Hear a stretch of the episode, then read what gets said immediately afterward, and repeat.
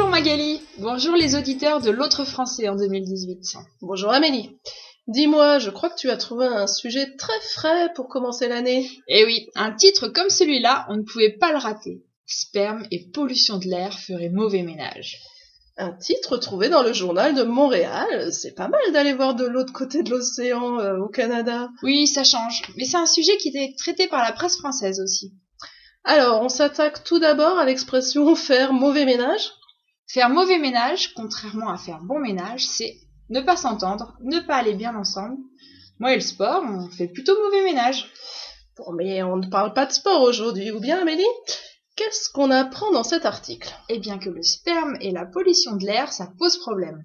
Ça pose un, blême, euh, un problème pour euh, le sperme ou pour la pollution de l'air? Le sperme, bien sûr. Alors le sperme, c'est le liquide physiologique formé par les spermatozoïdes et par le produit des sécrétions des glandes génitales mâles. Une étude menée à Taïwan sur 6500 hommes âgés de 15 à 49 ans montre que la pollution de l'air pourrait avoir une influence sur le sperme. Nombre, taille, mouvement des spermatozoïdes, mais surtout pourrait avoir un impact sur la fertilité des couples. Mhm, la fertilité, c'est-à-dire la capacité de procréer et faire des enfants. En fait, ils ont cherché à savoir dans cette étude si pollution de l'air et infertilité étaient liées. Leurs conclusions sont d'ailleurs euh, peu concluantes.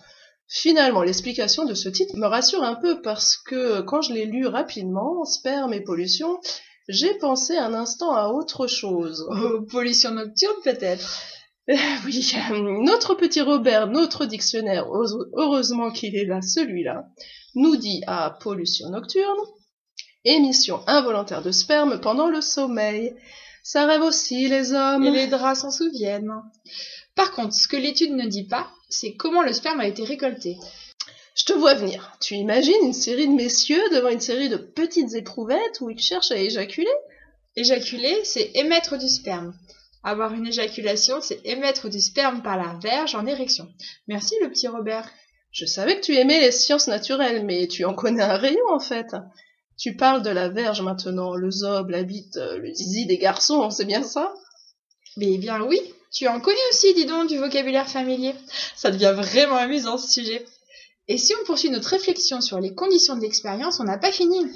Effectivement, car euh, avant d'éjaculer dans une éprouvette, il faut être un peu excité, non, euh, sexuellement parlant? Et quand je pense à Fernande, je bande, je bande.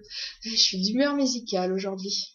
Merci Georges Brassens de venir à notre aide avec cette chanson mythique bander, euh, être excité sexuellement pour un homme. Après ça, une petite branlette et l'affaire est conclue.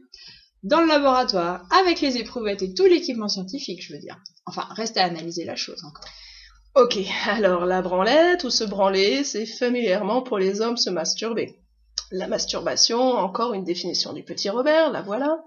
Pratique qui consiste à provoquer sur soi-même ou son partenaire le plaisir sexuel par des contacts. Dur dur cette étude quand on imagine tout ce que cela implique comme mise en place scientifique.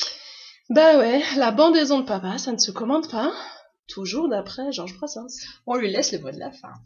Alors, dans notre vocabulaire aujourd'hui, il y a faire mauvais ménage, c'est ne pas s'entendre, ne pas aller bien ensemble, et le contraire, faire bon ménage.